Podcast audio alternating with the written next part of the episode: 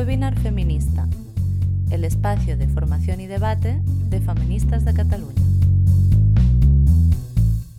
Capítulo 5. Derechos frágiles. Autobiografía de una generación de mujeres, con Gemma Lienas. Bienvenidas, bienvenidos a, la, a, esta conferencia de hoy, de este ciclo de formación y debate online 2020 de Feministas de Cataluña. Solo recordar que Feministas de Cataluña, como sabréis, es una organización feminista radical, abolicionista de la prostitución, de los vientres de alquiler, de la pornografía y de los estereotipos de género. Y esto es una cosa redundante, pero hay que decirlo. Y es redundante porque no existe ningún feminismo que defienda la conversión de las mujeres en mercancía de uso sexual o reproductivo. Y quien diga lo contrario, miente. Así de simple. Entonces, a diferencia de otras organizaciones eh, catalanas que defienden la prostitución, por ejemplo, como una, forma aceptable eh, de, vida o una profesión aceptable para las mujeres, para las pobres concretamente, eh, Feministas de Cataluña no recibe ningún tipo de, subvención, en ese sentido somos totalmente independientes. Todo lo que hacemos es, eh, lo hacemos con nuestros propios medios y fruto de nuestro trabajo como militantes feministas. Y digo militantes, aunque no estamos vinculadas a ningún partido político, pero sí a un objetivo profundamente político, como es el de, el de luchar por un mundo sin discriminación, donde no exista la violencia contra las eh, niñas y las mujeres. Podéis seguirnos en las redes sociales, en Twitter, en arroba feministas barra baja cat, en Facebook como Feministas de Cataluña y en Instagram feministas.cat. Y la, charla de hoy podéis eh, seguirla, podéis comentarla a través del hashtag webinar feminista, que es eh, nuestro hashtag habitual. Y ahora sí, ya eh, vamos a presentar a nuestra conferenciante de hoy. La verdad es que no necesita presentación, pero voy a presentarla porque para mí es un honor poder hacerlo. Gemma Lienas, conocida y reconocida escritora, estudió filosofía y letras y trabajó también con, niños y niñas con necesidades eh, educativas especiales. Y también posteriormente fue profesora de, lengua y literatura. En los años 80 cambió eh, su vida laboral y entró a trabajar en el sector editorial. Y en aquel momento juntó esas dos vertientes, ¿no? Eh, ese conocimiento que tenía tanto de, los niños y niñas y del mundo educativo con, su conocimiento del mundo editorial y se convirtió en una prolífica escritora de libros, de, libros dirigidos a, niños y niñas adolescentes, de literatura infantil y juvenil. Una de esas novelas, por ejemplo, es Dos Cabals, que tengo que decir que es de, las pocas lecturas obligatorias en el instituto que me gustaron, tengo que decírselo a Gemma. Y es una historia sobre dos, sobre dos chicos pobres que huyen de un padre maltratador y, se, refugian en un, coche, en un dos, dos, caballos abandonado y ahí pues intentan buscarse la vida como pueden, ¿no?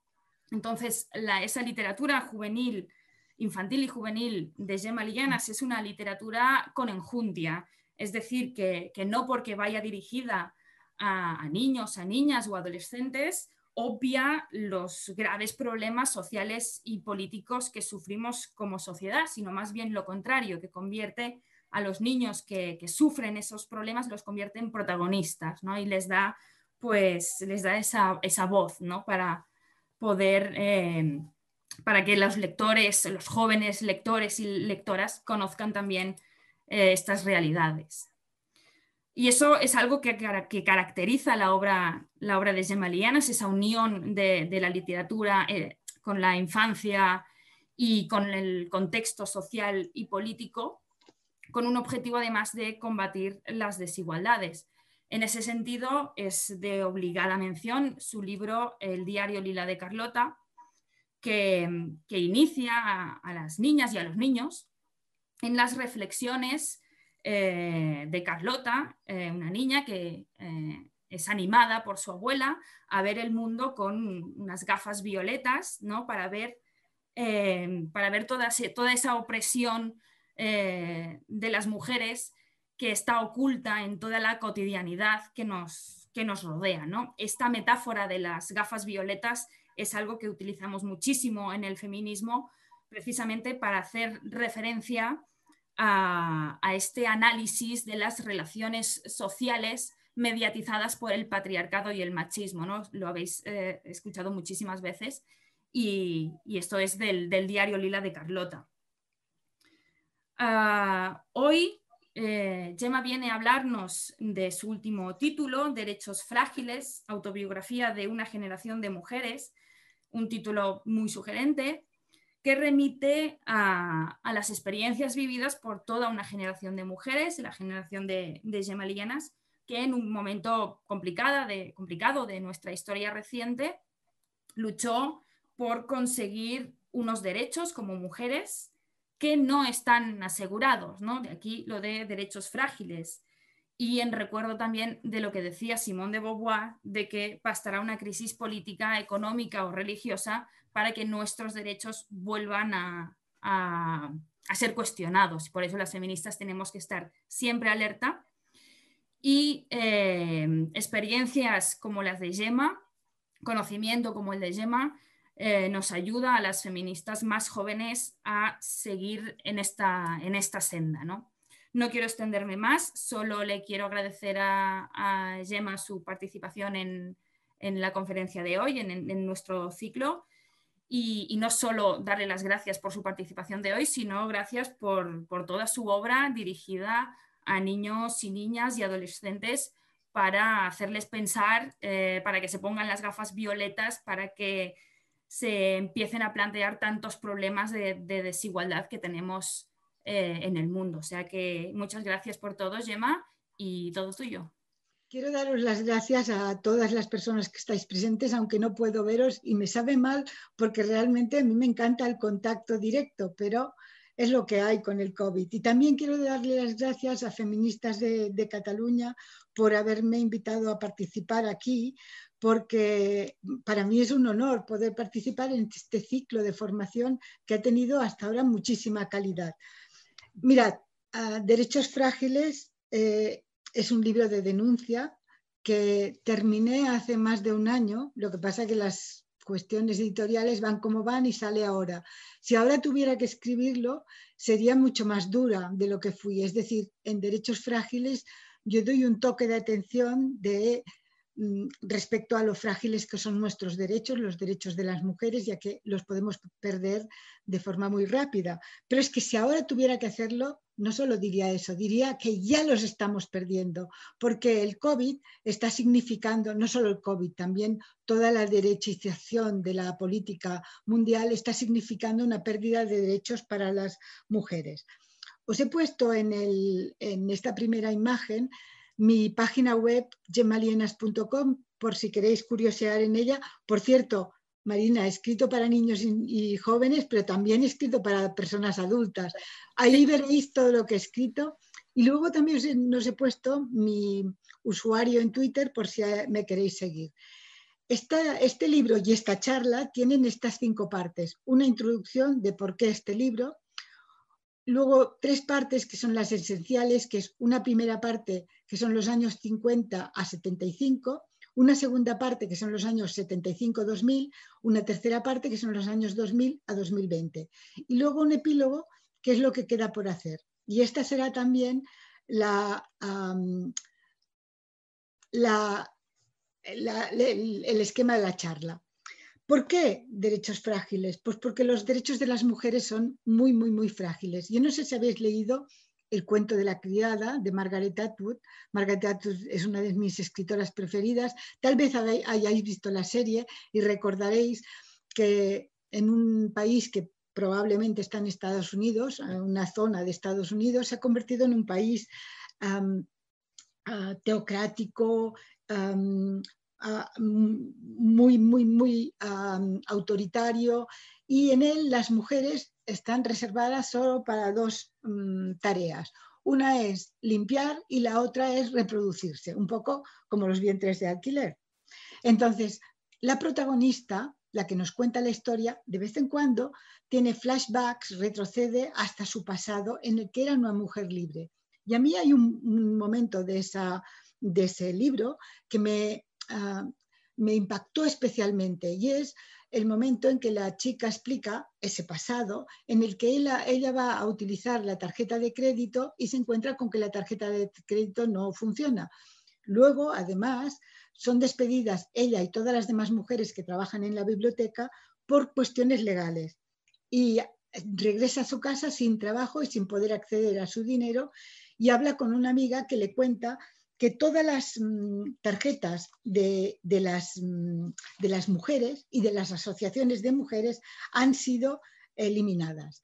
Esa sensación de pérdida de todos tus derechos es una sensación que a mí me puso los pelos de punta y que creo que es la misma sensación que debieron tener las mujeres que vivieron en la Segunda República cuando de pronto, de, de un día para el otro, Franco ganó la guerra civil estableció la dictadura y les quitó todos los derechos, unos derechos que la Constitución del 31, de cuando la República, sí que les mm, sí que tenían, es decir, eran, eran unas leyes que eran igualitarias. Es cierto que eran más las leyes que las mentalidades, pero por lo menos legalmente eran iguales a los hombres. Cuando Franco ganó la guerra, esto se acabó y empezaron unas leyes terribles para las mujeres. Pero eso les ha pasado a muchas otras mujeres, a las afganas, por ejemplo, que en el 73 contaban con una constitución que era igualitaria y que de pronto en el 96, cuando llegan los talibanes, se encuentran con que todos sus derechos se van abajo y además tienen que volver a ponerse el burka. Podría poner aún más ejemplos, pero lo dejo aquí. Bien, este, este libro, os decía, y esta charla, tiene tres partes principales. Años 50-75, los de la dictadura, años 75-2000, los de la transición democrática y la democracia, y años 2000 a 2020, que yo he titulado como los de la democracia y probablemente deterioro de la democracia. Porque he puesto estas tres fotos, en las tres soy yo, pero es la mirada de la niña, la mirada de la mujer joven y la mirada de la mujer mayor. Porque yo en el libro utilizo mi mirada y utilizo mi propia experiencia vital pero no quiero que sea solo mi mirada. El punto de vista, a pesar de ser individual, quiero que los, no, lo, no utilizo la primera persona, sino que utilizo la tercera persona, porque quiero que se sienta como un punto de vista colectivo. Es decir, quiero que todas las mujeres que vivieron mm, de mi generación, que vivieron esa lucha, y mujeres de generaciones cercanas, puedan sentirse comprendidas en este Mm, colectivo, en este punto de vista que yo considero colectivo. Y quiero también que las mujeres jóvenes ah, vean, también se sientan comprendidas y vean de dónde hemos salido y a dónde no queremos volver. Y si hago hincapié en esa identidad colectiva es para combatir esa idea tan en boga actualmente de las identidades individuales. Es decir, vivimos en un momento en que se considera el individuo lo más importante de todo y no la, colectividad. Os he preparado una diapositiva esta, que es una píldora, una píldora un poco indigesta, pero necesitaba contaros tres cosas. Sin embargo, como es tan píldora, tan píldora y es difícil de tragar, os sugiero que cuando tengáis tiempo leáis La mujer molesta de María Rosa Rodríguez Magda, leáis también La trampa de la diversidad de Bernabé y os veáis la conferencia que dieron, por una parte Rosa María Rodríguez Magda y por la otra Luisa Posada, en dónde estaban las feministas cuando se mm, sustituyó sexo por género. Pero os voy a dar cuatro pinceladas, aunque luego vosotros podáis, vosotras podáis profundizar. Mirad, el neoliberalismo, y pongo aquí una frase de Margaret Thatcher, que es del 1987, que es muy conocida por todo el mundo, que es, no existe la sociedad como tal, existen hombres y mujeres individuales. Eso que Rosa María Rodríguez Magda en esta conferencia que os decía, resumo muy, bien con esta frase, yo soy lo que consumo, esa individualización que nos ha traído el neoliberalismo ha sido un torpedo en la línea de flotación del socialismo y del feminismo. Pero además es que hemos tenido la teoría queer, y aquí también cojo un poco al azar porque podría coger a otros, otros, otras mentes pensantes que son precursoras de esta teoría, pero he cogido a los filósofos Deleuze y Guattari eh, cuando dicen que el cuerpo, eh, que, que les interesa el cuerpo sin órganos, es decir, deshacer el cuerpo normativo. Y eso Rosa María Rodríguez Magda lo sintetiza diciendo yo soy el que deseo. Es decir, que aquí ya no estamos solo en los individuos, sino en los deseos que tiene cada individuo, deseos que, como habéis podido comprobar por lo que se estaba contando antes de la ley que está a punto de aprobarse si no hacemos algo en el Parlamento de Cataluña, esa ley lo que hace es convertir los deseos, yo me deseo, aunque sea una mujer, me deseo como un hombre y puedo ser un hombre. Una cosa son los deseos y la otra son los derechos. Pero estamos en este punto, en un punto em, de individualismo y de ah, mm, legalizar los deseos. Y eso tiene unas consecuencias terribles. El neoliberalismo, dice la socióloga Gail Dines, es el desarme del feminismo. Y es en ese libro que os recomendaba de Rosa María Rodríguez Magda, tiene una frase que también es muy mm, que es una bomba que es imperceptiblemente y disfrazado de progresismo, estamos celebrando, concelebrando un verdadero asesinato simbólico de la mujer. Yo quiero insistir en que em, este neoliberalismo está mm, destruyendo no solo el feminismo, sino también el socialismo. Es decir, la izquierda siempre ha sido, mm, mm, siempre ha vigilado y ha estado a favor del bien común, de cómo quería una sociedad, no de los deseos individuales. El vaya yo caliente y ríase la gente ha sido una cosa de la derecha, no de la izquierda. Por lo tanto, en el momento en que empezamos a o empiezan a disgregar las luchas, no hay un enemigo común al que combatir. Y en el momento en que empezamos a legalizar los deseos, toda esa lucha se pierde totalmente yo por eso quiero insistir en algo que en estos momentos está en entredicho, que es el, que las mujeres han sido siempre el sujeto político del feminismo y tienen que continuar siendo el sujeto político del feminismo por tres razones básicas. Primera, porque constituyen, constituimos la mitad de la población. No somos un colectivo. Cuando nos, tildan de cis, están colectivizando a las mujeres. No somos un colectivo, somos la mitad de la población. Por otro lado, sufrimos violencia por haber nacido con un sexo femenino. Cuando se hacen abortos selectivos es porque el feto tiene una vagina, tiene unos ovarios, tiene un clítoris. Cuando se, sufren amputaciones del clítoris, las ablaciones por lo mismo. Cuando se sufren matrimonios forzados, cuando se sufren violaciones, prostitución, mm, los vientres de alquiler, todo eso es por haber nacido con un sexo femenino. Pero hay una tercera razón y es que las mujeres sufren sometimiento al hombre por culpa del el género. El género son estereotipos. Es, el género es una construcción cultural colocada sobre el sexo que hace que las mujeres estén subordinadas a los hombres. Lo que implica eso, tener un rol subordinado, tener unos comportamientos que están predeterminados, mm, tener unos marcadores corporales. Y todo ello, los estereotipos de género, llevan a que las mujeres tengan menos posibilidades de formación, tengan menos posibilidades de llegar a, trabajos que tengan una cierta relevancia, implican, por lo tanto, mayor pobreza, como se puede ver en todo el mundo. La pobreza tiene una cara sobre todo femenina, ah, implican tener posibilidad de sufrir mayor violencia, etc. Por todo eso yo quiero insistir, y quiero dejarlo muy claro, que la actual idea de confiscar el sujeto político mujeres es una forma más de reacción contra las mujeres. Es decir, yo estoy viendo que ahora en este tema, por ejemplo, de, la autodeterminación de género, eh, las mujeres no somos escuchadas. Las mujeres que estamos en desacuerdo automáticamente somos atacadas y se nos tacha de transfobas o de TERF, cuando esto no es cierto. Lo cierto es que se nos calla la boca porque hay una misoginia organizada. Y ahora pasamos a la primera parte, que es la parte de los años 50 a los 75, que es los años de la dictadura franquista. Ah, bueno, mm, Franco impuso un régimen fascista, como mm, los demás regímenes fascistas, eh, tenía un modelo sexista, tradicional, basado en los tres pilares que aguantan el patriarcado. La superioridad del varón, la subordinación y por tanto obediencia al varón de la mujer y la división del trabajo.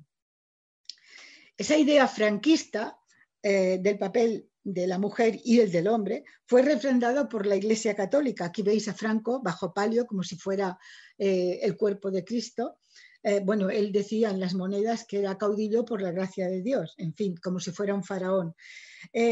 Era ah, la, iglesia, naturalmente, reforzó las iglesias, las religiones monoteístas son muy patriarcales y la iglesia se puso al lado del dictador totalmente y reforzó los estereotipos de género. En los estereotipos de género, primero quiero centrarme en las tareas del cuidado.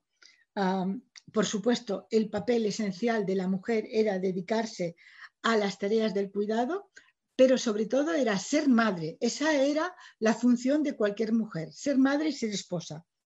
La mujer era el ángel del hogar.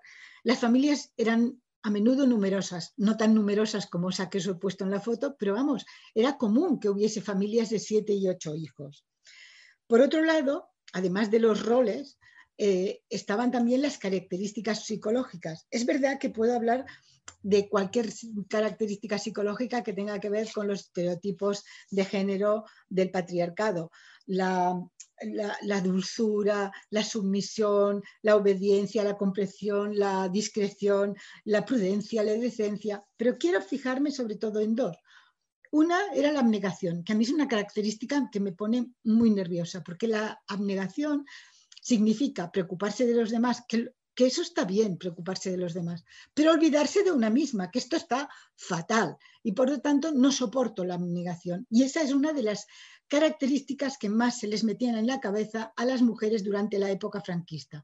Esta frase que os he puesto aquí del destino de las mujeres es ser madre y las madres tienen la exclusiva, fijaos bien, del dolor y del sacrificio en pro de sus hijos, esta esta frase es una frase eh, de, Elena Francis, que es un consultorio del que seguro que habéis oído hablar o algunas incluso lo habéis escuchado y del que luego hablaremos. Y luego otra característica del momento que quiero señalar era la de la sumisión. Yo os he puesto un, un cartel de una película que tiene que ver con una, con una obra de teatro que escribió Shakespeare y que tal vez en su momento tenía su, una cierta gracia. Pero desde luego, en 1956, mm, con Carmen Sevilla como protagonista y Alberto Closas como coprotagonista, no tenía ninguna, porque de las que se trataba era de, ah, ah, mm, de conseguir que una mujer que tenía carácter y que tenía opinión, que se callara, que se callara, que agachara la cabeza y que obedeciera, porque eso era lo que pretendían que hiciéramos las mujeres. También en el vestir se, nos marcaban unas reglas muy, muy rígidas. Por ejemplo, los vestidos tenían que ser siempre con manga larga o manga francesa, esa manga tres cuartos.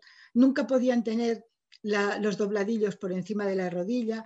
Nunca podías llevar transparencias ni vestidos que apretasen porque no se podía mm, mm, sospechar el cuerpo. Eh, por ejemplo, a la playa había que ir mm, con unos, bañadores terribles que tenían faldita, aquí lo podéis ver en uno de los bañadores que os he puesto. Había que ponerse faja en el momento en que te llegaba la regla, casi todas las chicas teníamos que llevar faja, si no nos llamaban poco decentes.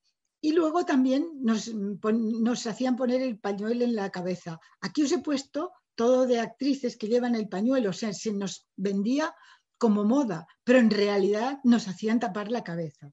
Por supuesto, había otros estereotipos respecto al comportamiento, como por ejemplo, pues que las mujeres, las chicas no podían salir solas de casa, ni podían, no podían salir solas y no podían ir acompañadas de un hombre que no fuera el marido, el padre o el hermano.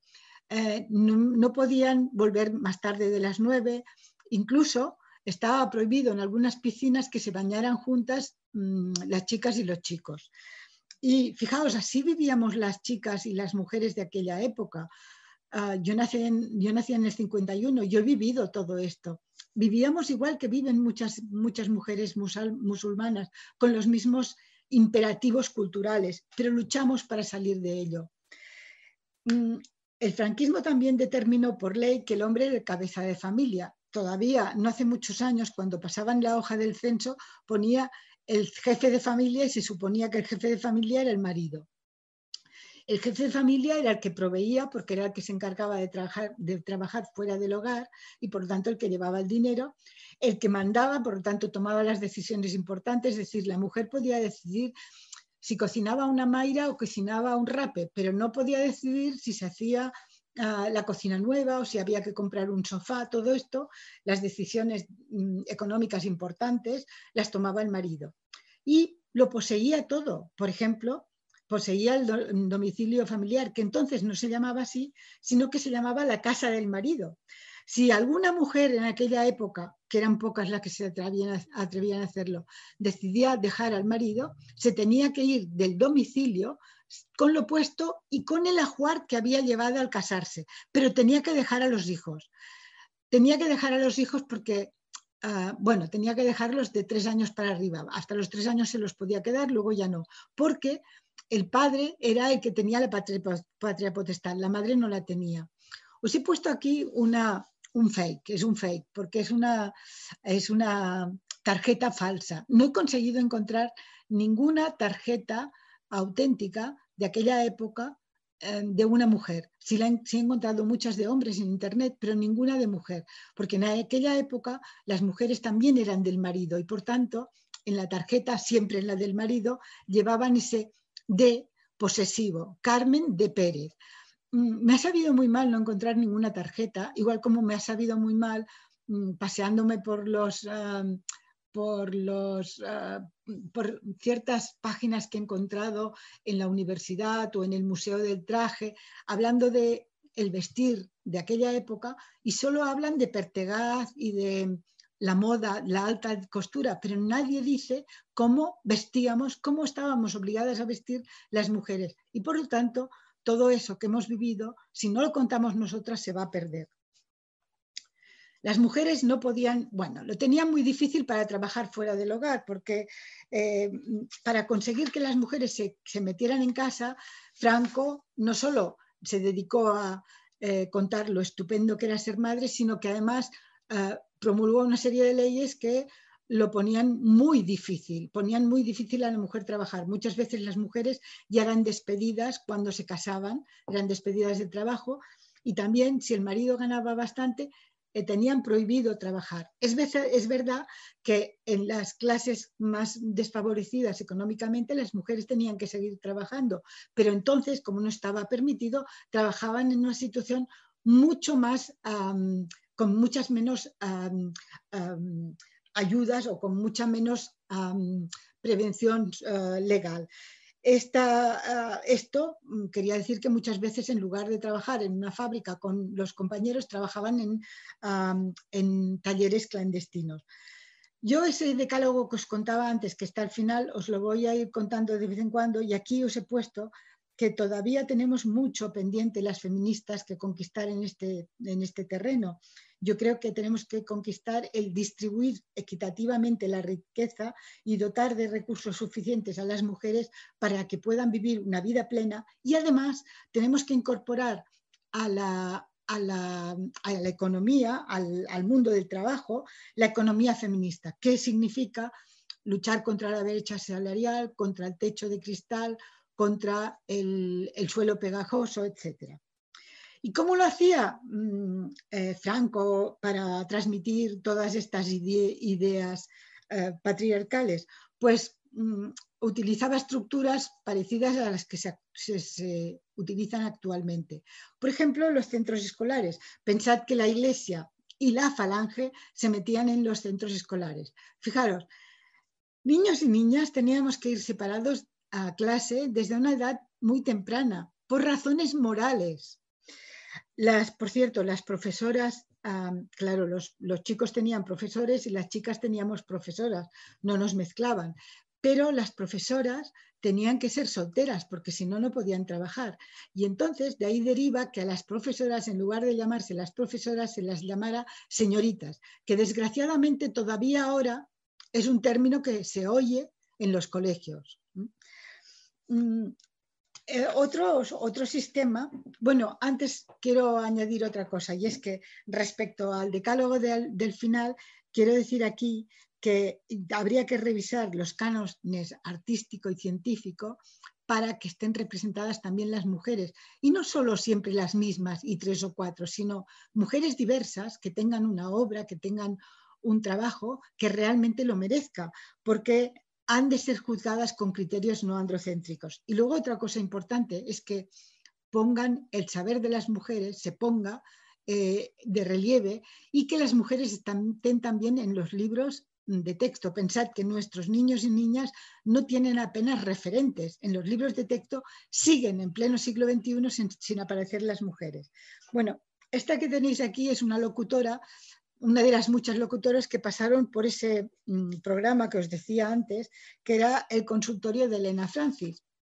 El consultorio de Elena Francis permaneció en la radio desde 1950 hasta 1984 y por espacio de media hora cada día se radiaban, se leían cartas que mandaban las mujeres. Que mandaban mujeres, eran mujeres que estaban muy solas, que tenían problemas y no tenían a quién contárselos mujeres que estaban agobiadas de trabajo, mujeres que eran explotadas, mujeres que apenas tenían dinero, mujeres que eran violadas, mujeres que eran maltratadas físicamente.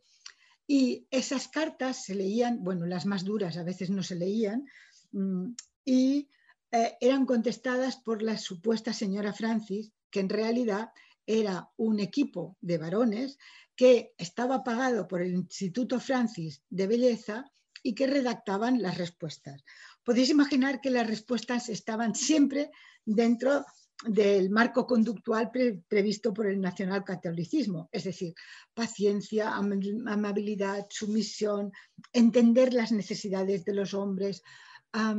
incluso las mujeres que hablaban de que eran maltratadas, se les decía paciencia, hija mía, los hombros son así, incluso algunas que hablaban de, haber sido abusadas, se les aconsejaba irse a confesar por el pecado cometido, como si fueran ellas las culpables.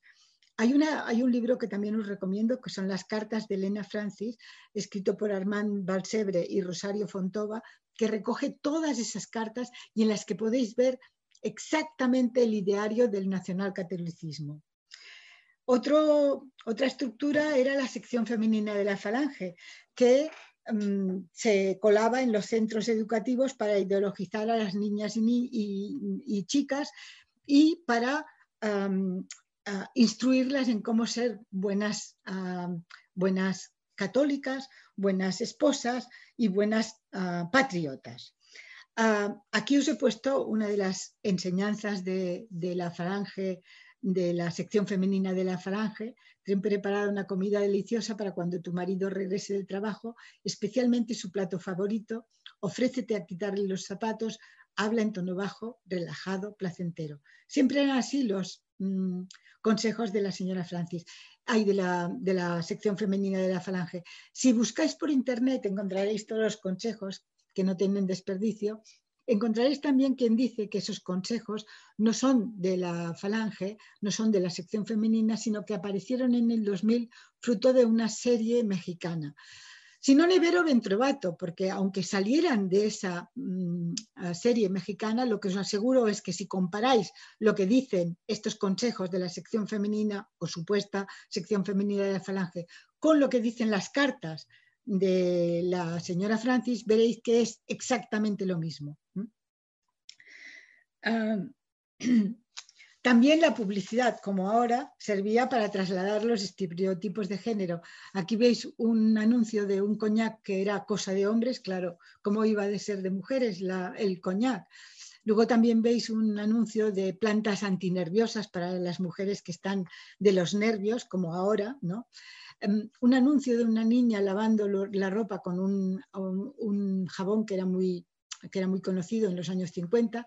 Y luego esta, esta terrible imagen que es de violencia que demuestra cuál es el sitio de una mujer en el hogar. ¿eh? Ya se ve debajo del zapato del hombre. Eh, la violencia machista, la violencia machista no existía. No, existía porque mm, si, si la ley en aquel momento la ley permitía castigar a la esposa si no obedecía. Luego veremos más a fondo estas leyes. Pero claro, si estaba permitido esto, si estaba incluso permitido asesinar a la mujer, a tu esposa, si tú creías que te había sido infiel, pues claro, la, la violencia machista no existía, estaba normalizada. Había un periódico, El Caso, que siempre contaba sucesos truculentos y siempre llevaba los asesinatos de mujeres a manos de su pareja o expareja y siempre lo planteaba como un crimen pasional. Recordaréis seguro muchas de vosotras lo que nos costó erradicar esta expresión crimen pasional de la prensa que bien entrado el siglo XXI aún lo utilizaba. Por ejemplo, veis aquí un anuncio de una colonia que es terrible porque dice, la mujer tiene un ojo morado, el hombre le ha pegado, pero dice, no importa lo que ha pasado, él es un hombre, ya se entiende, los hombres son así, y usted lo ama, él merece Lucky. O sea, fijaos hasta qué punto se normalizaba la violencia machista. La sexualidad, bueno, pues la sexualidad otro tanto. La sociedad consideraba que los hombres tenían necesidades sexuales perentorias e irreprimibles. En cambio, las mujeres no tenían ninguna necesidad sexual. De hecho, la sección femenina de la falange decía en esto en otro de sus consejos. Recuerda tus obligaciones matrimoniales. Si él siente la necesidad de dormir, que así sea. Si tu marido sugiere la unión, accede humildemente, teniendo siempre en cuenta que su satisfacción es más importante que la de una mujer. Claro, como las mujeres no teníamos deseos ni teníamos necesidades sexuales. Claro, entonces el código penal y la judicatura eran muy permisivos con por ejemplo, las violaciones con el sexo fuera del matrimonio, siempre que fuera el de ellos, claro, y con el uso de la prostitución. Quiero recordar, sobre todo, recordemos a estas feministas tan progresistas que dicen que eh, la prostitución es un, es un trabajo, es un trabajo sexual, recordémosles que Franco ya, ya ah, legalizó la prostitución. O sea que mm, tampoco han cambiado tanto las cosas. Bien, y vayamos un poco a las leyes. Fijaos que las leyes, ah, algunas de las leyes, vamos, eran que la, mayoría de edad de los chicos era los 21 años. Sin embargo, la mayoría de edad de las chicas no era hasta los 25. Las chicas no podíamos irnos de casa antes de los 25 si no era para casarnos y previo permiso de nuestro padre. La mujer necesitaba la licencia marital si quería abrir una cuenta corriente, hacer un negocio, aceptar una herencia, firmar un contrato. Es decir, que sin el permiso del marido la mujer no podía hacer nada. El código, ya os lo he dicho, permitía castigar a la mujer. El uxoricidio estaba tolerado siempre y cuando fuera por razones de honor. Si el hombre consideraba que la mujer ah, había ido a la cama con otro, aunque no estuviera demostrado, la podía asesinar. Si la asesinaba, solo era castigado con el destierro. Si no la asesinaba, sino que solo la hería, entonces ni siquiera era desterrado. El adulterio femenino estaba castigado con tres años de cárcel. Los métodos conceptivos estaban prohibidos, el aborto estaba castigado con, con la cárcel. Las agresiones sexuales, atención a esto que es también terrible, se consideraban delitos contra la honestidad y mayormente contra la honestidad del padre o del marido, etcétera, no de la mujer. O sea, no eran delitos contra la violencia, contra la libertad sexual, sino contra la honestidad. Y por fin quiero señalar una cosa, que los gays entraron a formar parte de la ley de vagos y maleantes, como un vago y maleante más. Pero las lesbianas no, porque fijaos, como las mujeres no teníamos necesidades sexuales, pues claro, las lesbianas no existían. Y pasamos a la segunda parte del libro y de, la, y de la conferencia, en la que hablo de las mujeres y de sus derechos entre el 75 y el 2000, que son la transición y democracia. Eh, fijaos, habían empezado a entrar influencias exteriores, aunque eh, por ejemplo, en, el año 70, el, dictador se murió en el 75, y habían empezado a entrar algunas influencias exteriores, los ecos del mayo del 68 francés, la primavera de Praga, el turismo que venía al Estado español, que era un turismo muy, con unas costumbres mucho más abiertas y mucho más mm, liberales que las de, las que habían en, España. Y luego empezaron a llegar las series de televisión americanas en las que aparecían divorcios, que eso era algo eh, novedoso para nosotros. Sí que se notaban algunos cambios y os los muestro en tres indicadores. Fijaos, el trabajo remunerado. Fijaos cómo se incrementa la tasa de actividad femenina. En el 77 había solo 3,9 millones de mujeres trabajando en el Estado, mientras que en el 99 ya había 6,5 millones de mujeres. La formación, también se incrementó mucho la tasa de formación en todos los campos para la mujer, eh, porque es que durante muchos años, durante los años 50 y 60, cuando una familia no tenía bastantes recursos, a menudo obligaba a las niñas a quedarse en casa y a no ir al colegio y aprender las tareas del hogar, que era lo que le tocaría en el futuro. Por ejemplo, yo os he puesto este indicador, que es el incremento de la tasa de matriculación de la mujer en la universidad. En el 40, en 1940, representaba el 12% de las matrículas la mujer. En el 70, el 31,6%. Y en el 2015 ya era el 55%, lo cual quiere decir que había más hombres matriculantes, más mujeres matriculándose que hombres. Paralelamente, disminuye la tasa de natalidad, claro. En el 60 eran 2,9 hijos por mujer, en el 80 2,2 y en el 2014 había caído ya al 1,1. A pesar de los cambios, os pongo esta, esto, una frase de una encuesta del 75 porque yo la recuerdo perfectamente. Yo estaba embarazada de mi segundo hijo, que resultó una hija que no pudo saberlo hasta que nació, porque en aquella época no había ecografías y no podías saber el sexo de tu hijo o hija antes. Y recuerdo que estando embarazada leí en una encuesta que tres de cada cuatro entrevistados, ya fueran hombres, ya fueran mujeres, consideraban negativo para la educación de hijos e hijas que las madres trabajaran fuera de casa. Y yo me propuse contarle a mi hijo o hija cuando naciera que si le decían esto, que no se lo creyera, que no era verdad. Luego volveré sobre este punto. A pesar de los cambios, digo, a pesar de los cambios, fijaos, el, el, primer gobierno constitucional estaba compuesto por 25 hombres y ninguna mujer. Es verdad que eh, en el Congreso de los Diputados sí que había mujeres, había 21 mujeres y quiero señalarlo porque estas 21 mujeres fueron muy importantes para que la Constitución reflejara la igualdad entre mujeres y hombres. Y quiero señalarlo porque cada vez que alguien habla en los telenoticias o incluso cuando hacen mm, exposiciones sobre la transición y la Constitución, cuando hablan de la Constitución, solo hablan de los padres de la Constitución. Seguramente habréis oído hablar de eso, pero también tuvo madres. Y gracias a esas madres tenemos el artículo 14 que habla de la igualdad entre hombres y mujeres. Em, una, cuestión que quiero señalaros, y es que en, en la primera legislatura no había baños para mujeres en el Congreso de los Diputados y en las facultades de ciencias tardó muchísimo en haber baños para mujeres. Vamos a las leyes, vamos a las leyes. Fijaos, no fue hasta el 75 que se anuló la licencia marital, ese permiso que os decía para, para abrir una cuenta corriente, para aceptar una herencia, etc. Hasta el 75 no se despenalizó el aborto, es decir, hubo que esperar a que muriera Franco.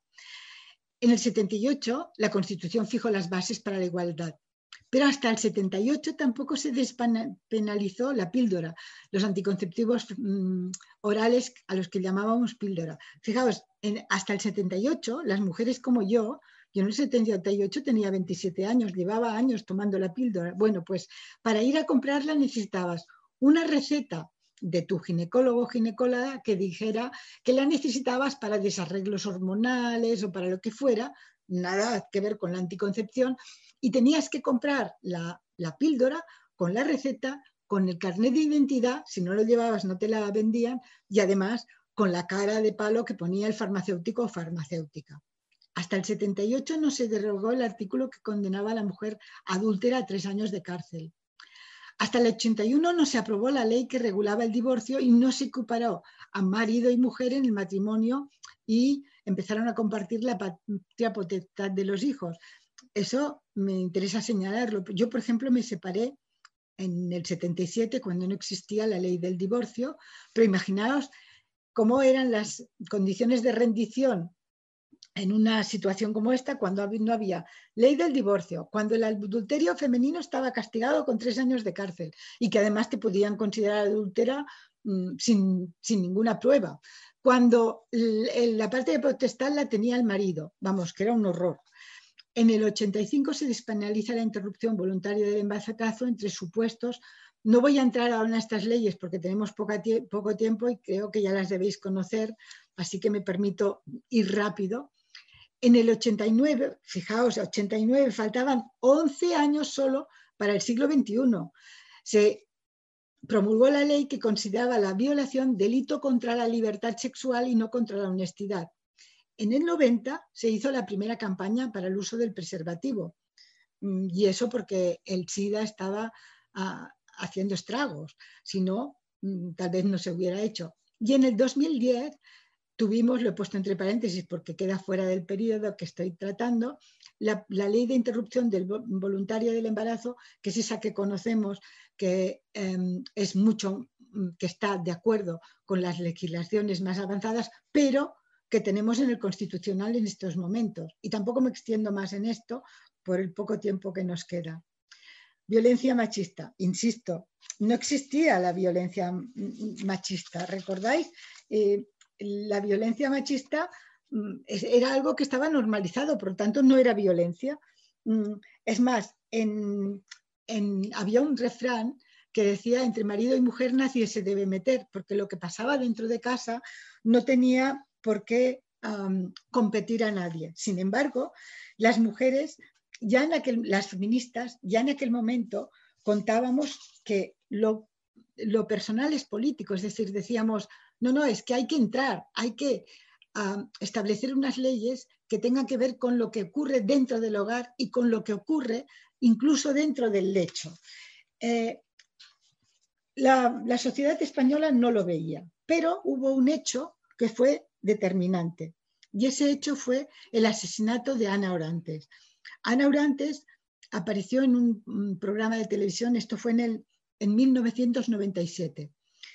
En 1997 Ana Orantes aparece en el mm, programa de televisión y no había, en aquel momento no había los realities que hay ahora. Sin embargo, no sé en qué programa apareció que ella contó las palizas y todas las mm, vejaciones que había sufrido a manos de su pareja de la que se estaba divorciando. Dos días después de aparecer en televisión Ana Orantes, su marido, ex marido, la quemó viva.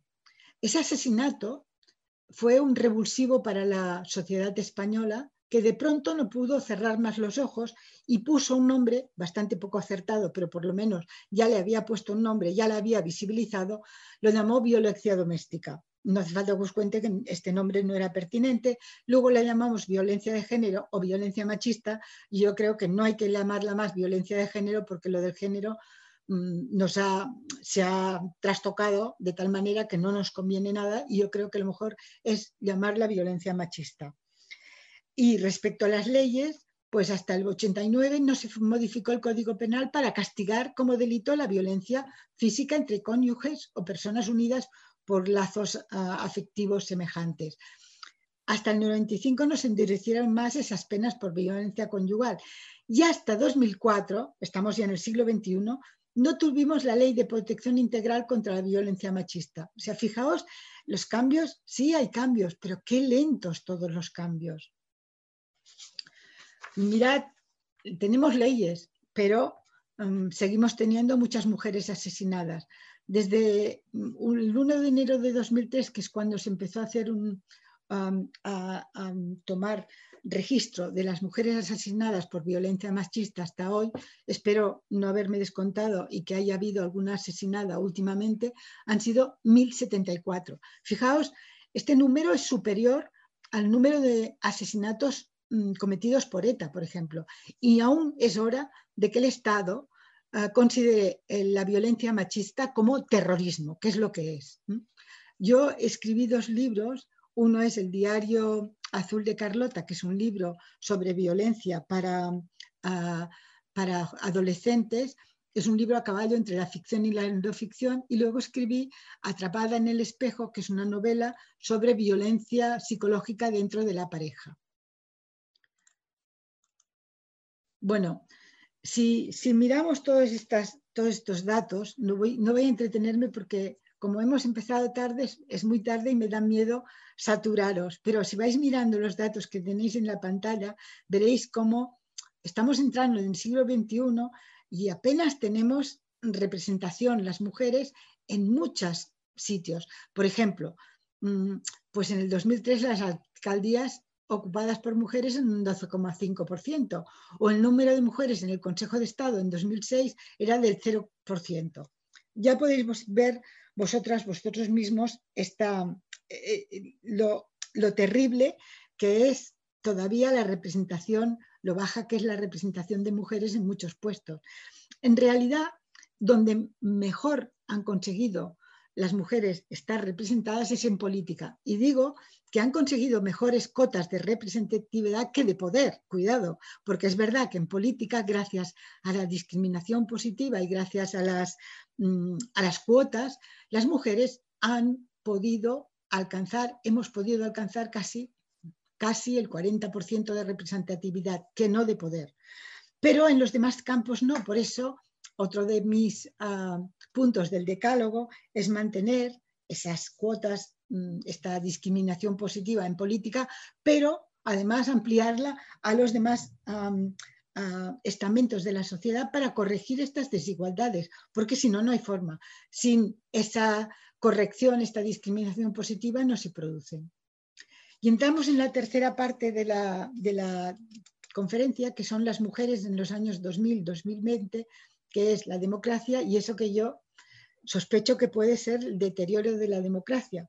En realidad, el, periodo que me fue más difícil contar fue este tercer periodo. Primera porque me falta perspectiva, tengo mucha más perspectiva sobre los otros dos periodos que sobre este. Y segunda, porque me era más difícil ah, colocar mi propia mm, experiencia vital, porque era muy cercana y, tenía tal vez que citar a gente que está muy cercana a mí y entonces es la parte que más me costó. Pero bueno, en esta parte lo que cuento es en qué punto estamos del feminismo y me he basado un poco en lo que cuenta Rosa Cobo en, la imaginación, en su libro La imaginación feminista para contar que si la primera hora fue en el 18 en algunos países de Europa y fue basándose en los derechos de las mujeres son también derechos humanos, la segunda ola fue en el 19 y en la primera mitad del 20 y fue ya también en Estados en Norteamérica y estaba centrada en el derecho a voto para las mujeres.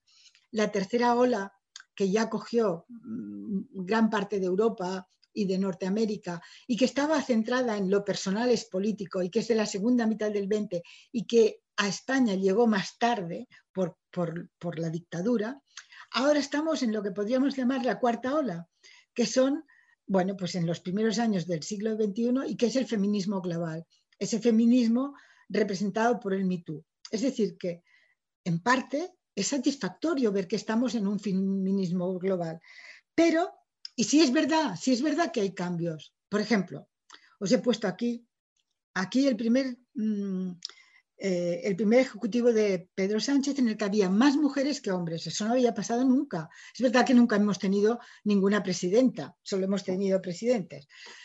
Pero bueno, era un ejecutivo con más mujeres que hombres. O por ejemplo tenéis este anuncio en el que hay un papá y un niño que están limpiando mientras la niña está leyendo o viendo la tablet. Hay un anuncio en el que hay cuerpos de mujeres que no son todos normativos. Cambios sí, pero fijaos, también tenemos esto un Dolce Gabbana que hace un anuncio de los que podríamos poner muchísimos, no solo de esta marca, en el que lo que se ve es una violación, una violación a cargo de distintos machos. Uno está violando mientras que el otro lo está mirando y luego intercambiarán los papeles. O este anuncio de The Perfect Body, que lo que muestra son cuerpos todos jóvenes, perfectos, delgados, etc. Y este Be Strong, que lo he puesto porque me parece muy significativo de lo que representa el neoliberalismo. Es decir, cuando el neoliberalismo ha descubierto que el feminismo está de moda, lo ha convertido también en un objeto de consumo. Y aquí este cartel es un cartel del 8 de, marzo. Mirad qué cartel tan poco adecuado, pero es que el neoliberalismo ya llega hasta aquí, hasta mm, deteriorar los postulados feministas, con este cartel que no tiene nada de feminista. Por tanto, cambios sí, feminismo global sí, pero cuidado. Y aquí eh, quiero entrar en lo que es el, anti, el antifeminismo, que son la reacción contra el feminismo, que yo he apuntado varias, pero estoy segura de que entre todas tal vez podríamos encontrar más. Os decía que me faltaba un poco de perspectiva para escribir toda esta parte. El antifeminismo es, ah, como dice el, el diccionario de la Real Academia, es la reacción contra el feminismo, contra la igualdad de las mujeres. Y tú piensas, ¿quién puede no querer la igualdad de la mitad de los seres humanos en el mundo? Bueno, pues algunos hombres o muchos hombres y la razón es el miedo. Miedo a perder los privilegios. Miedo a perder esta superioridad que es tan confortable, porque claro, mientras ves a las mujeres ahí debajo como seres subordinados que no pueden hablar mucho, tú te sientes muy capaz. miedo a perder, em, a que ya no se utilice solo la mirada androcéntrica, sino que se utilice una mirada más plural. En el momento en que se utiliza una mirada más plural, pues no sé, eh, Camille Claudel no estaría subordinada, sería una escultora con el mismo, con la misma ah, fuerza que, que, Rodin, que su amante. Ah, muchas novelas de mujeres serían consideradas con el mismo rigor con que son consideradas las novelas de hombres. Por lo tanto, si se utiliza una mirada más plural, los hombres van a perder también ese privilegio que les da la mirada androcéntrica. Miedo a perder su control sexual en todos los órdenes, miedo a perder esa masculinidad estereotipada y que no sepan cómo sustituirla. Bueno, pues todos estos miedos yo creo que dan paso a un antifeminismo organizado que tiene diversas manifestaciones. Para mí la principal es esta que decíamos de la autodeterminación de género. Ya lo ha contado antes Silvia cuando hablaba de las leyes, pero yo quiero remachar que si se niega el sexo, se niega la opresión de las mujeres y dejan de ser útiles muchas leyes, por ejemplo, la de la violencia que tenemos aprobada hasta ahora en el Parlamento catalán, que está basada en el sexo. Eh, y por otro lado, si se acepta la autodeterminación de género, que es una entelequia, porque eso de aceptar como regulable y como ah, legalizable un deseo, me parece, mm, mm, me parece una auténtica patochada, pero si se acepta esto, es tanto como mm, perpetuar los estereotipos de género, porque justamente el género es lo que las mujeres siempre hemos querido desbaratar. No queremos que haya estereotipos para mujeres y estereotipos para hombres. Mis libros están todos basados en la tontería que son los estereotipos de género y que no existen cosas de niña y cosas de niño, sino cosas de persona. Aquí tenéis este, este hombre por cierto, quería señalar, y el otro día había un artículo de Juana Gallego que lo contaba y que mm, os sugiero que lo busquéis, que explica el lobby, que eso tendríamos que desentrañarlo entre todas, el lobby que hay detrás de la autodeterminación de género. Y hay empresas tan poderosas como Google, Microsoft, Facebook o Procter Gamble.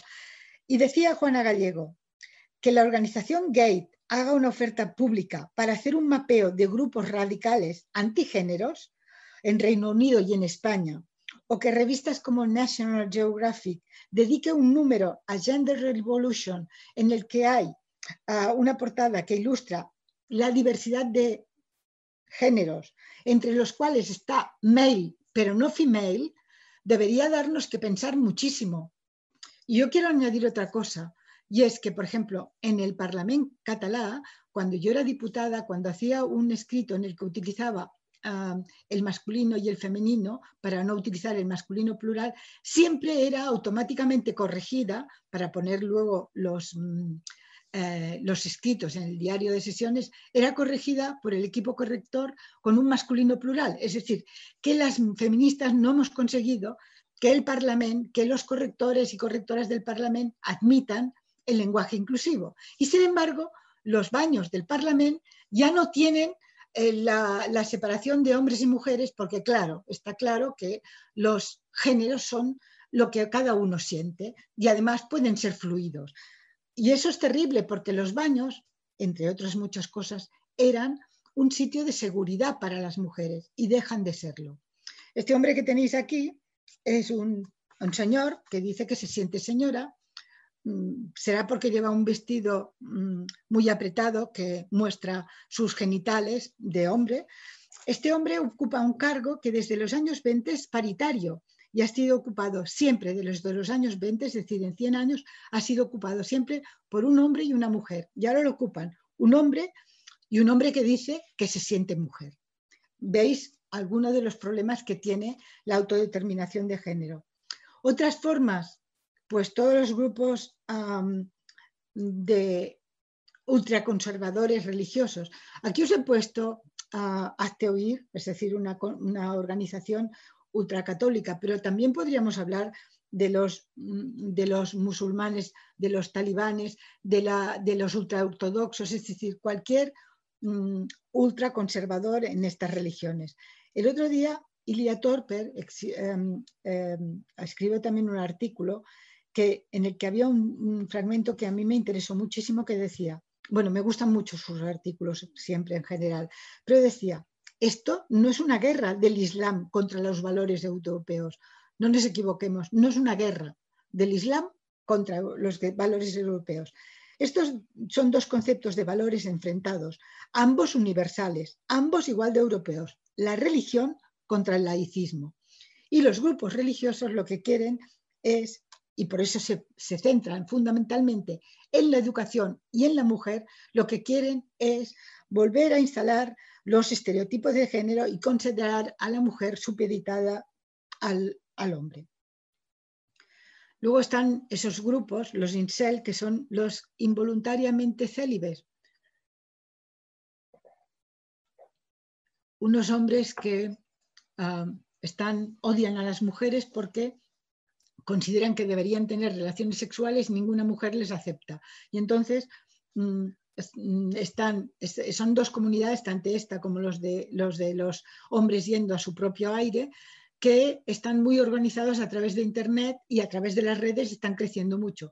Y los incel ya han provocado alguna, algún atentado eh, contra mujeres, aunque no solo contra mujeres, porque ellos odian a las mujeres porque no les permiten el acceso sexual cuando deberían, claro, como hombres tenerlo, sino que también están enfadados con los hombres que tienen, sí, relaciones sexuales con las mujeres.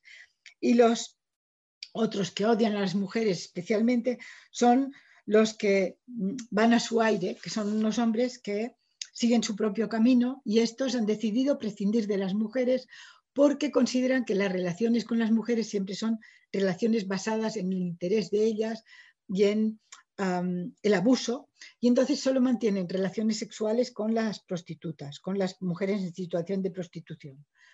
Tenemos a los ofendiditos y los señoros, estos que nos explican, los señores nos explican siempre mejor que nosotros, saben ellos todas las cosas, incluso saben mejor que nosotras cómo ser feministas. Y los ofendiditos, que son estos señores que niegan que tengamos ningún problema, que ya han desaparecido todas las desigualdades y por lo tanto nos quejamos de vicio, que la violencia machista no existe, que la discriminación positiva es una tontería porque todas llegamos donde queremos, etc. Y estos también combaten brutalmente mm, a las mujeres y a las feministas. Yo, por, lo tanto, otro de los, mm, de los puntos que pongo en el decálogo es modificar esa mirada androcéntrica y por lo tanto educar en todos los ámbitos para que salga de una vez la mirada androcéntrica y se instale esa mirada más plural, sea en el ámbito judicial, en el político, en el policial, en el sanitario, etcétera, etcétera. Otro sistema, otro sistema de, organización antifeminista se da en estos momentos en los ciberataques. Las redes son muy agresivas con las mujeres, muy agresivas. Hay un informe de Amnistía Internacional que ha investigado en ocho países europeos los efectos que tienen los ataques en, las mujeres y determinan que más del, más del 20, un 23% ha sufrido estos ataques y eso les provoca ansiedad, les provoca estrés, les provoca mm, autocensura, autocensura y les provoca miedo de sufrir ataques reales. Mm, también el otro día, con motivo del, Día Internacional de la Niña, se publicó un estudio en el que decía que el 58% de mujeres jóvenes, de adolescentes, han sufrido ataques en Internet y que eso está retirándolas de las redes. Es decir, que estamos no quedándonos ya sin las voces de las mujeres jóvenes, pero están empezando a ser silenciadas. Por supuesto, la derecha, como tenemos poco tiempo, no voy a entrar aquí porque lo conocéis de sobras, la derecha y algunas izquierdas acomplejadas, o más que las izquierdas acomplejadas, yo diría parte de las izquierdas acomplejadas. Pero no, en esto no entro porque ya lo conocéis sobradamente. El terror sexual, mirad, el terror sexual se ha utilizado siempre. A la mujer, el patriarcado siempre la ha controlado desde la sexualidad. Bien, controlando su eh, vida sexual para que el hijo que pariera fuera el hijo del pater familias, es decir, que el linaje fuera claro, que fuera el del hombre, bien teniendo, disponiendo de unas mujeres a las que podían acceder libremente, las mujeres en situación de prostitución, para poder satisfacer su sexualidad siempre que quisieran. Y el tercer punto es el terror sexual, que consiste en a violar a las mujeres cuando se salen de su perímetro permitido. Es decir, si sales de noche, si sales sola, si te emborrachas, etcétera, etcétera, puedes ser violada. Es nuestro castigo por no admitir que tienes que quedarte en tu perímetro. A mí, os he puesto una foto de la, de la manada, o ese caso que fue tan, tan conocido de la violación de Pamplona, porque a mí de este caso me horrorizó todo, pero me horrorizó especialmente un juez que dijo que él absolvería a los, mm, a los cinco violadores porque en el vídeo que habían grabado los cinco violadores solo veía a una mujer pasándolo bien con cinco hombres. Yo creo que hay que ser, hay que tener una mentalidad muy machista y muy embotada por la pornografía para considerar que un vídeo en el que se ve una violación es un vídeo de holgorio. Em, quiero, me da miedo porque estamos, es ya muy tarde, quiero señalar también los cuidados. Quiero señalar los cuidados porque antes os hablaba de aquella ah, encuesta del 75 en el que tres de cada cuatro españoles decían que la mujer que trabajaba fuera, que eso era perjudicial para los, para los chavales. Bien, no ha salido la cosa de esta forma, no se ha contado de esta forma, pero sí que ha salido de otra. Y es eh, la crianza dicha del apego. A ver, la crianza del apego parte de una teoría que es cierta, una teoría enunciada por un psicólogo británico que describió el apego de los humanos como una conexión psicológica duradera. La teoría que desarrolló y que además está demostrada es que si cuando son bebés los niños y niñas no tienen un vínculo muy bueno con un cuidador, por lo menos uno, pero puede ser con más de uno, por supuesto, luego no tienen una estabilidad emocional cuando son adolescentes o son, o son adultos, adultas. La teoría del apego, sin embargo, ha sido transformada en la teoría, en la crianza del apego, en la crianza natural, que preconiza una vuelta a los modelos tradicionales, a lo que eh, se hacía antiguamente, porque si no, los niños y niñas no salen bien. Y entonces mm, se apoyan en unas indicaciones que las dan como leyes, pero que son absolutamente subjetivas. Y lo que dicen la gente de la, crianza natural, la crianza del apego es, si no lo haces así, tus hijos o hijas van a salir mal. A ver, No, cada cual cría a su hijo o hija como quiera, pero esa crianza del apego, esa crianza natural, no tiene ninguna base científica y además proviene de un matrimonio muy conservador de Estados Unidos, los William, no, perdón, los Sears, que son el pediatra, ella enfermera, son católicos, son muy conservadores, tienen ocho hijos y que han hecho un negocio, podéis buscar su web, y veréis qué negocio han montado a base de la crianza del apego, que curiosamente aquí ha comprado las mujeres de izquierdas.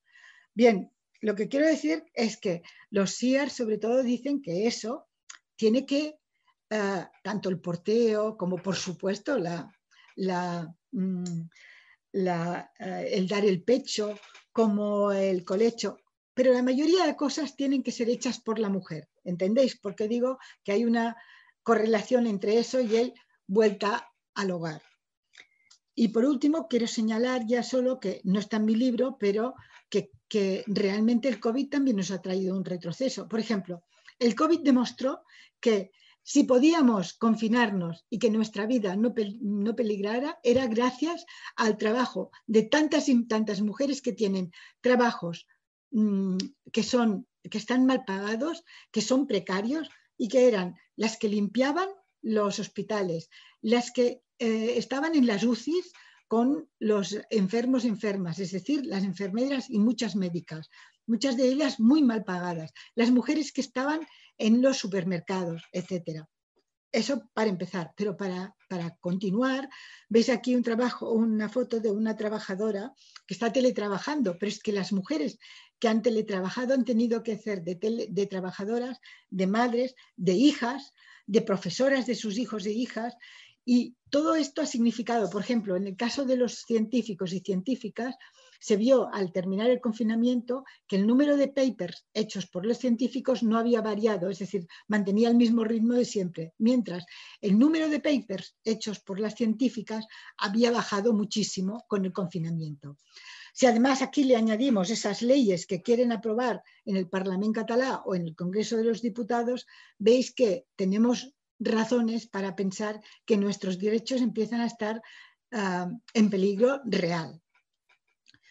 Ya aquí, bueno, os he puesto, lo que pasa es que no quiero incidir demasiado en ello, el decálogo, eliminar cualquier forma de violencia, distribuir la riqueza equitativamente, modificar los horarios para que sean, ah, para que podamos vivir nuestra vida como profesionales, como familiares y nuestra vida personal, que las mujeres también tenemos vida personal, poner en la agenda política los trabajos del cuidado, acatar y respetar los derechos sexuales y reproductivos, revisar los cánones artístico y científico, poner en valor el saber de las mujeres, modificar la mirada androcéntrica, poner en la agenda política el derecho a la formación de las mujeres a lo largo de toda su vida y mantener las acciones positivas y ampliarlas a todos los sectores. Y para terminar, aquí os he puesto eh, mm, la portada de mi, libro en castellano y en catalán y eso os he puesto eh, también mi correo, electrónico por si alguna quiere contactar conmigo. Y para terminar, solo quiero terminar con unos versos de Emily Dickinson que sé, porque lo, lo aprendí hace poco, que están mal traducidos, pero a mí me encanta, yo aparte de que los he puesto en el, en el libro tal como yo entendía que habían de ser traducidos, es decir, tal como los había visto siempre. Luego he aprendido hace poco que la traducción no es buena, pero me gusta tanto esa traducción mala que sigo encantada de haberlos puesto. Decía Emily Dickinson que no conocemos nuestra verdadera altura hasta que no nos ponemos de pie. Y es verdad, a las mujeres nos han contado tanto que tenemos que ser pasivas y que son, hay que tener miedo y hay que que no sabemos nuestra verdadera altura, no sabemos de lo que somos capaces, pero cuando nos ponemos de pie somos capaces de muchísimo y es una satisfacción descubrirlo. Entonces quiero terminar diciendo que hay que ponerse de pie, mujeres, y hay que seguir trabajando juntas, no permitir que el neoliberalismo nos divida. Muchísimas gracias. Muchísimas gracias, Gemma. preciosos versos esos, aunque estén mal traducidos, la verdad es que es preciosa esa idea de una conoce su verdadera altura cuando se pone de pie y, y de eso se trata. Em, una cosa mm, solo, discúlpame porque me he olvidado de, comentar que también eres escritora de, libros para adultos. No pasa nada, no pasa nada. Además, el libro de hoy es la muestra. Lo que pasa es que estoy tan entusiasmada con, tu obra dirigida a niños y, adolescentes. y te lo agradezco mucho, te agradezco mucho tu generosidad al presentarme. No, no, por favor. Y tu charla ha sido estupenda. Eh, me, han, me, han, encantado las, las, imágenes. La selección de imágenes es, ha sido brillante. Además, eh, ejemplificaba muy bien todo lo que ibas diciendo. Y esa idea con la que has empezado eh, me parece muy relevante, que es relacionada con esa idea de los derechos ágiles, ¿no? que, que, esos derechos se pueden romper o se pueden, se pueden malograr, se pueden terminar, ¿no? Es cuando has mencionado el caso, sobre todo el caso de, España después de la Segunda República y con, el, y con la dictadura franquista que tú viviste, pero también el caso de Afganistán, podríamos añadir también el de, el de Irán, ¿no? Esa idea de que, de que la historia o, el, progreso no es lineal ni unidireccional y que, y que es, sino que es, eh, a veces en un sitio se avanza mientras en el otro se retrocede Sí. Y, siempre, eh, siempre es susceptible de empeorar todo, ¿no? Mira Polonia, mira Polonia lo que les pasó. Pero se han unido todas y han conseguido pararlo, parar esa ley que iba a prohibir el aborto. ¿eh?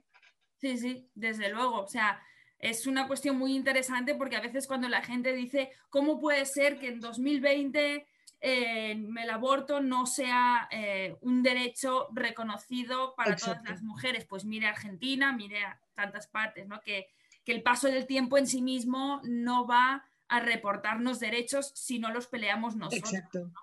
Exacto. Entonces esa idea es fundamental.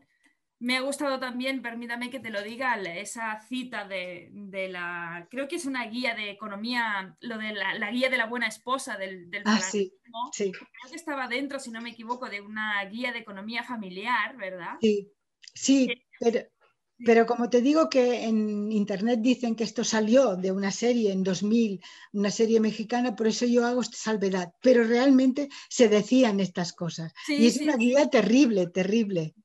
Sí, yo me acuerdo, porque lo conozco por otros temas, que también decía lo de, em, llegado el momento culminante, cualquier gemido, un pequeño gemido, por tu parte, es suficiente para indicar cualquier placer que hayas experimentado, que era como... También lo tenía, lo que pasa que no le podía poner todo, pero realmente también, también. Es buenísimo, es no disfrutes, pero por si acaso disfrutas, que no se note. Que no se note. Em, muy interesante, ya te, ya te digo. Eh, algunas preguntas mientras, eh, si en el chat queréis hacer alguna pregunta, yo, yo se, la, se la traslado a, a Gema. Están diciendo que es muy interesante, magnífico tu resumen. Gracias. Y el remate con, las, con los versos de Emily Dickinson, estupendo. Yo voy a hacerte una pregunta por ejemplo, mm, obligatoria de, caras al futuro, viendo todo esto, este peligrar de nuestros derechos, eh, el futuro, el inmediato, a corto plazo, a medio o a largo, como tú consideres, ¿cómo lo ves ese futuro? Bueno, lo veo que tendremos que seguir luchando. O sea, yo no me retiro, ya estoy mayor, pero seguiré luchando. Y hay que seguir convenciendo a las mujeres jóvenes porque solo juntas podemos conseguirlo. Fíjate que cuando mm, quisieron, cuando quisieron eh, quitarnos la ley del aborto más progresista, nos unimos todas en aquel tren de la libertad, ¿os acordáis? Que fuimos todas a Madrid y conseguimos, conseguimos que saltara el ministro, no que saltara la ley, ¿recordáis? Bien, pues mm, igual que ha pasado ahora en Polonia, que al final lo han frenado, yo creo que es difícil y es verdad, es verdad que hay una, una de las cosas que mm, quiero dejar clara es que mm, no hay derecho que las mujeres tengamos que tener siempre tanta energía. Es decir, que puedes también decidir que no quieres tener tanta energía y batallar tantísimo, porque no hay derecho tener que batallar tanto para mantener o conseguir tus derechos. Pero como no tenemos más remedio, propongo seguir batallando, seguir tal vez utilizando este mm, decálogo para, para poder mm, mejorar nuestros derechos, seguir abriendo los ojos de las mujeres jóvenes mm, y seguir luchando juntas. Y desde luego, otra de las cosas, y ahora ya es una cuestión muy concreta, respecto a lo de la autodeterminación de, de género, creo que tenemos que empezar a salir a decir que no toleramos que nos llamen TERF. Yo nunca en la vida he sido transfoba ni homófoba. En mis libros eso se refleja perfectamente. Por lo tanto, no quiero que me llamen más TERF, porque creo que lo que están haciendo es proyectar en nosotros su propia misoginia. Y por lo tanto, no podemos tolerar que nos sigan llamando TERF. Eso ya es una cuestión muy concreta, pero creo que también tenemos que luchar por este lado. Pero desde, luego tendríamos que poderlo echar juntas, pero fijaos que tanto el neoliberalismo como la teoría queer nos disgregan, nos disgregan. La idea de, a ver, yo no estoy contra una mujer que quiera llevar pañuelo, si lo quiere llevar, que lo lleve, pero yo sé qué sociedad quiero y quiero una sociedad en que las mujeres no tengan unas reglas de vestir obligadas por los hombres. Si una mujer quiere dedicarse a la prostitución, que lo haga. Pero yo quiero una sociedad en la que las mujeres no tengan que vivir de eso. Porque además, como el patriarcado las deja totalmente sin recursos, muchas veces no tienen otra solución. Y esa no es una forma. Yo no quiero eso para nuestras mujeres, ni para mis hijas, ni para mis nietas, ni para mis hermanas, ni para nadie. Pues mira, ahora que mencionas a, tus nietas, una pregunta que han hecho en el, en el chat, ¿cómo ves la, esa socialización eh, en la pornografía tan, tan fácil y tan accesible que, tenemos para las, nuevas generaciones? La encuentro terrible. Me parece que me he olvidado de hablar de la pornografía, me, he olvidado alguna cosa porque tenía miedo por el tiempo, pero la, la encuentro terrible. Y yo ahora no porque estamos con lo del COVID, pero en casa mm, mis nietos y nietas ya son mayores, son adolescentes, mm, incluso alguno ya empieza a ser un adulto o adulta joven porque tienen 18 y 19 años. Pero esta conversación sobre pornografía y sobre cómo, em, cómo modifica nuestros cerebros. Yo esto se lo he contado a mis nietos y nietas, cómo el engancharse a la pornografía, que es una forma de adicción, acaba modificando tus comportamientos sexuales. Es decir, hay dos problemas. El primero es que toda la pornografía que tenemos es de violencia contra la mujer y por lo tanto los estereotipos que van asimilando tanto ellos como ellas, pero sobre todo ellos que son los que están más enganchados a la pornografía, es de violencia hacia la mujer. Acaban creyendo que la mujer a la mujer le gusta ser violada. Y entonces eso es terrible para las relaciones sexuales.